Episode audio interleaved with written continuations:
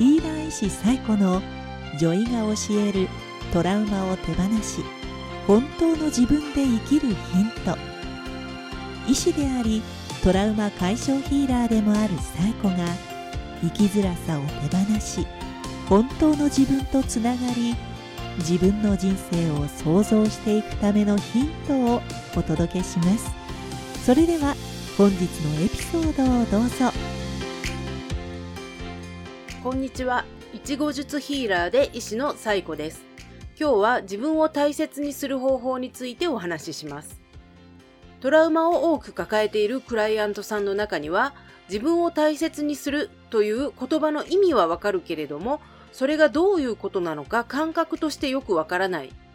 具体的にどうしたらいいかわからないという方がいます。まず自分を大切にしていない状態とはどういう状態なのかを考えてみましょう。例えば自分の心や体が傷つくようなことをする。嫌われたくないので嫌だなと思うことでも相手に合わせてしまう。本当は怒っているのに無理に笑顔で我慢する。自分がすり減るほど仕事や用事を引き受ける。疲れているのに休まない。自分で自分を責めたりけなしたりする。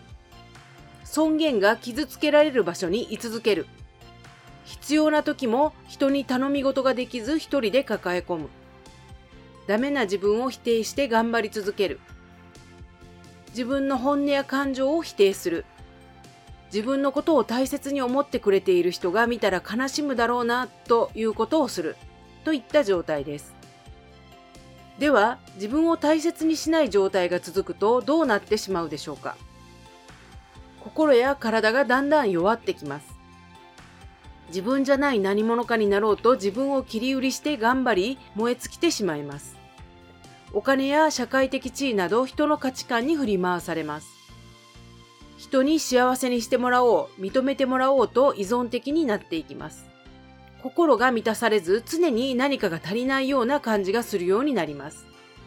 自己肯定感が低くなります。自分を大切にしてくれない人ばかりが周りに集まってきます。つまり自分を大切にしない状態が続くと本当の自分をどんどん見失っていき生きづらくなってしまうのです。自分を大切にすることが大事だということはなんとなく知っているのになぜ自分を大切にできないのでしょうか。自分を大切にすることができないのはバーストラウマやインナーチャイルドが関係しているからです。例えば生まれてすぐに何らかの理由で母親と引き離されてしまった。子供の頃自分の感情を表現して否定された。何をやってもうまくいかないなど否定的なことを繰り返し言われた。他の家族に病気や障害がありあまり注目してもらえなかった。体罰や暴力を受けて育った。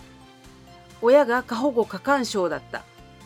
必要なケアをしてもらえなかった。辛い時に共感してもらえず無理に頑張らされた。あなたが生まれてこなければなど生まれてきたことを否定されたなどといった体験が関係しているかもしれません。子供は親の態度や言葉から自分は大切な存在ではないのだ。自分はいない方がいい。自分はお母さんの重荷になる。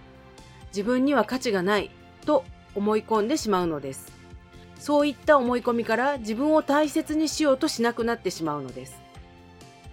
例えば自分を大切にしてくれない人からひどいことをされても自分には価値がないからひどいことをされても当たり前と思ってしまったり嫌だと言えなかったりします。モラハラや DV の被害者になる場合もあります。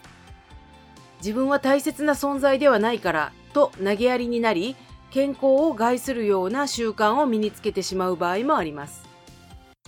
また育ててくれた親もトラウマを抱えていて自分を大切にするのが苦手なことも多いのです。周りに自分を大切にする良い見本がないので自分を大切にするという感覚がわからないまま大人になってしまっている人もいます。では自分を大切にするにはどうすればいいのでしょうか？まず自分を大切にするためにやめた方がいいことについてお話しします。自分を痛めつけるのをやめると決めることはとても大事です。自分を痛め続けながら自分を大切にすることはできないからです。自分を大切にするために次の4つのことをやめていきましょう。1つ目は自分の心や体が傷つくようなことはしない。2つ目は自分の尊厳が傷つけられるような場所からは離れる。3つ目は自分のことを大切に思ってくれる人が悲しむようなことはやめる。4つ目は自分の大事な親友に対してやらないことは自分に対してもやらない。ということをまず決めましょう。例えば具体的には体が疲れているなら休む。DV を受けているなら相談できるところに相談する。嫌なのに我慢してやっていることをやめる。自分に対して心の中で暴言を吐くことをやめる。自分の本当の気持ちを無視するのをやめる。などです。次に自分を大切にするためにやってみることについてです。やめた方がいいことの逆になりますが、人それぞれいろんなバリエーションがあっていいと思います。例えば、健康的な生活習慣を身につける。心と体が喜ぶことをする。瞑想をする。美味しいものを食べる。リラックスできる方法を身につける。休息の時間をとる。ヒーリングやセラピーを受けて心の傷を癒す。軽い運動をする。自分の中から出てくる感情はどんなものであっても認める。自分の本音を認める。自分に対して優しい言葉をかける。一緒にいて楽しい人と友達になる。気軽に人にお願いをしてみる。自分で自分の願いを叶えてあげる。自分で自分のご機嫌をとる。自分のやりたいことをやる。やりたくないことは断る。楽しいこと、没頭できることをする時間を作る。歌う、踊る、笑う。自己犠牲にならない範囲で人の喜ぶことをする。これは嫌われるのが怖いからではなく自分がやりたいから人の喜ぶことをやるということです。以上のようなことをやってみて自分を大切にするという感覚を育てていきましょう。まとめです。トラウマがたくさんあると自分を大切にするという感覚がわからないことが多いです。